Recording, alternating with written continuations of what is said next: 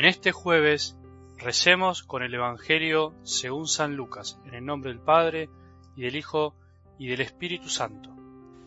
El tetrarca Herodes se enteró de todo lo que pasaba y estaba muy desconcertado, porque algunos decían es Juan que ha resucitado, otros decían es Elías que se ha aparecido y otros es uno de los antiguos profetas que ha resucitado. Pero Herodes decía a Juan lo hice decapitar, entonces ¿quién es este del que oigo decir semejantes cosas? Y trataba de verlo. Palabra del Señor.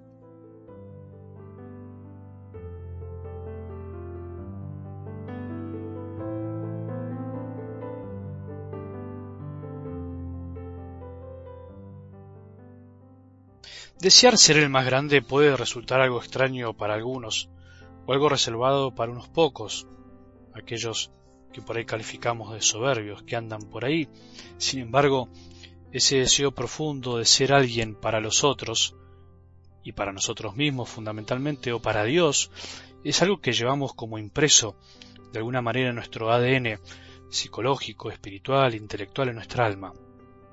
No nos conformamos simplemente con ser uno más del montón, al contrario, nos gusta destacarnos, aportar algo. Es natural digamos así.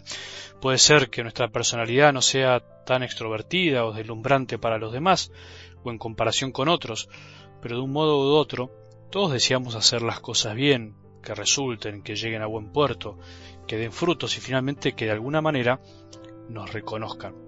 El que dice que no le interesa en absoluto, en lo más mínimo, ser grande o ser alguien, como se dice, en el fondo miente de algún modo no por maldad, sino porque todavía no se conoce. Ahora la pregunta que podríamos hacernos es ¿de qué grandeza estamos hablando? ¿Cuál es la grandeza que pretendemos y que a veces nos lleva por malos caminos? ¿Cuál es la grandeza a la cual Jesús se opuso como para decirles a los discípulos el que quiera ser el primero debe hacerse el último de todos y el servidor de todos? ¿No es contradictorio? Este es el gran tema, tener claro de qué grandeza hablamos. Saber que Jesús no se opuso a que deseemos grandes cosas, a que progresemos y con esos objetivos ser grandes también nosotros, para la sociedad, para los demás, para la iglesia, sino lo que Él nos quiere enseñar es el camino para ser grandes, el modo de llegar a esa grandeza que sólo puede venir finalmente de Dios, porque nuestros pensamientos en definitiva no son siempre los de Él. Y en algo del Evangelio de hoy vemos claramente a Herodes que no sabe bien quién es Jesús.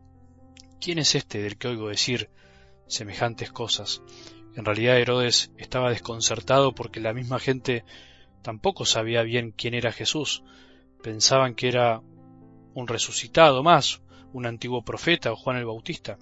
Había una gran confusión sobre quién era realmente Jesús. Por un lado, entendible, lógica, porque no es fácil creer en Jesús, no era fácil saber que Él era el Hijo de Dios, por más que veamos con nuestros propios ojos sus milagros, y por otro lado, una sorprendente cerrazón o una gran incapacidad de abrir el corazón de aquellos que lo tenían en sus narices y no podían descubrirlo. Fijémonos que cómo a veces es más fácil pensar en cosas espectaculares o maravillosas, casi inverosímiles, que pensar en lo normal, en lo ordinario. Era más fácil pensar que ese Jesús era alguien que había resucitado que pensar y saber realmente quién era. Un hombre como nosotros, pero al mismo tiempo Dios. Era un hombre, sí, era un hombre, pero también sabemos nosotros que era Dios hecho hombre, Dios encarnado. Por supuesto a nosotros se nos hace más fácil, porque ya lo sabemos, lo experimentamos, y por eso a nosotros también nos podría haber pasado lo mismo. No es fácil creer que Dios sea tan humano, tan normal. No es fácil creer que Dios se haya hecho hombre. No es fácil pensar que lo trascendente se haya hecho parte de nuestra vida. No es fácil pensar que lo inaccesible se hizo accesible, se haya hecho parte de nuestra vida. No es fácil pensar que lo divino se haya hecho humano. No es fácil creer en definitiva. Por eso a veces nos pasa a nosotros esto en la vida. Nos podemos pasar la vida buscando a un Jesús delumbrante, maravilloso, buscando a un Dios que se nos manifieste a lo grande y no nos damos cuenta de que Él al hacerse hombre, vino justamente a darnos vuelta a ese pensamiento, vino a hacer del ordinario algo extraordinario, de lo sencillo algo grande, vino a divinizar lo humano, o sea, a hacer de las cosas ordinarias de nuestra vida algo grande, aunque para los ojos de los demás parezcan pequeñas, a darles un valor infinito. A nosotros puede pasarnos lo mismo.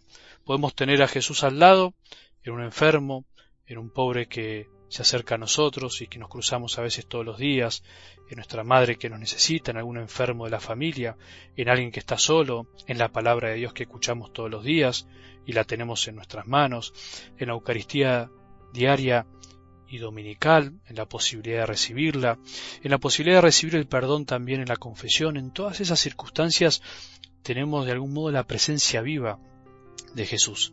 Pero si no somos capaces de verlo, nos pasamos la vida esperando grandes cosas y nos perdemos la oportunidad de encontrarnos con Jesús a quien tenemos siempre presente de tantas maneras.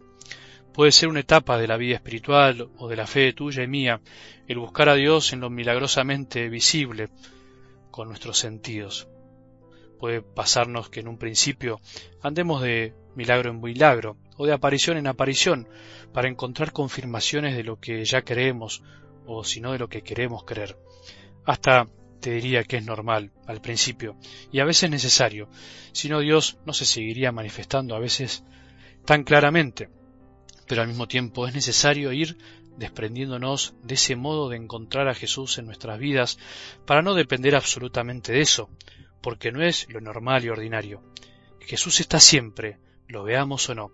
No depende de nuestros sentidos o sentimientos, depende de Él, porque Él es y está siempre, y somos nosotros los que tenemos que ir madurando y dándonos cuenta que su presencia es más normal de lo que imaginamos y más cotidiana de lo que pretendemos. Si estamos todavía detrás de grandes cosas, es porque todavía, valga la redundancia, como Herodes y algunos de ese tiempo, no sabemos bien quién es Jesús y qué es lo que vino a hacer. Pidamos más fe para creer que Él está en lo humano y que en lo humano encontramos lo divino, y así hay que caminar sin darle tantas vueltas. Que tengamos un buen día y que la bendición de Dios, que es Padre misericordioso, Hijo y Espíritu Santo, descienda sobre nuestros corazones y permanezca para siempre.